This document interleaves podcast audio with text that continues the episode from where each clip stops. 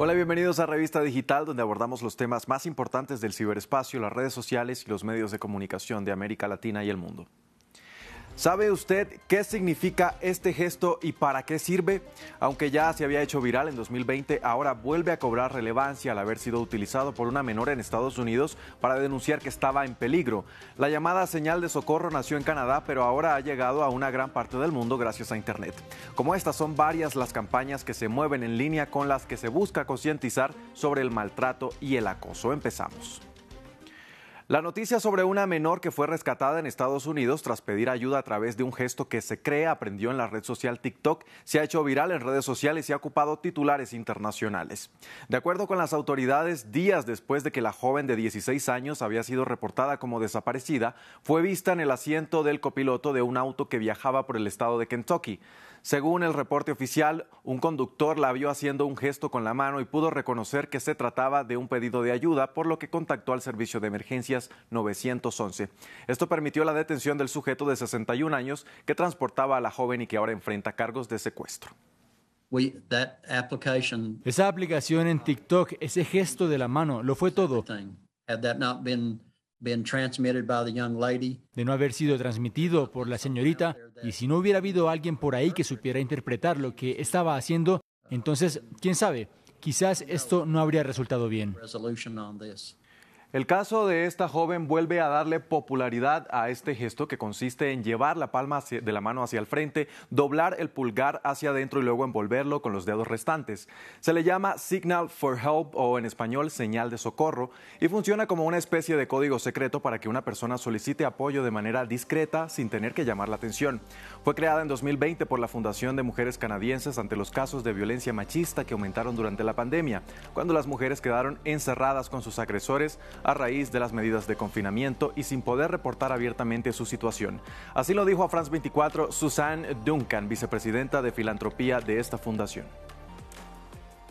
Eso incluye violencia de tu compañero íntimo, abusos sexuales, abuso emocional. Y sabíamos en abril, al principio de nuestro confinamiento, que necesitábamos encontrar algo que realmente abordara esto. Muchos abusadores monitorean el uso del celular, del computador, así que queríamos encontrar algo que no dejara un rastro digital. Entonces fue allí donde salió la idea del gesto de la señal del socorro. Queríamos tener un gesto simple con la mano que alguien pudiera hacer para dejarle saber a los demás que necesitaba ayuda. Desde que la señal de socorro salió a la luz, múltiples influencers y creadores de contenido han replicado el mensaje. Sus videos en los que explican cómo funciona se han viralizado, especialmente aquellos en los que recrean situaciones donde el gesto ha servido para salvar la vida de mujeres y niños. Nichelle Loss, por ejemplo, fue una de las primeras en divulgar la campaña a través de sus redes sociales. Esta canadiense es una exoficial de policía y parte de su fama en TikTok se debe a los videos en los que brinda consejos de seguridad y defensa personal. Por ejemplo, cómo librarse de situaciones peligrosas. Michelle habló con France 24 sobre la necesidad de seguir publicando este tipo de contenidos. Creo que las redes sociales han cambiado y continuarán cambiando, especialmente cuando ven cuán impactantes son realmente estas cosas. Si continuamos teniendo creadores de contenido en TikTok e influencers que publican cosas positivas y comparten conocimiento e información que puede salvar vidas, va a sentar todo un nuevo precedente en términos de lo que la gente publica. Siempre habrá otros contenidos que la gente creará, pero creo que vamos a ver más cosas positivas. El hecho de que esta señal goce de tal popularidad también ha traído una serie de cuestionamientos. Según la Fundación de Mujeres Canadienses, la señal de socorro ha sido adoptada por más de 200 organizaciones en 40 países y se ha compartido en redes sociales millones de veces. Esto ha llevado a que los internautas se pregunten qué tan efectiva será si un abusador también aprende a reconocerla. Transmitimos estas dudas a Suzanne Duncan, quien reconoció que esta es tan solo una de las muchas herramientas que se pueden utilizar para solicitar ayuda y resaltó otros efectos positivos que ha tenido esta campaña. Lo que es importante es que esta historia está haciendo hablar a la gente sobre la cultura del estigma, la cultura del silencio y de vergüenza que rodea la violencia de género.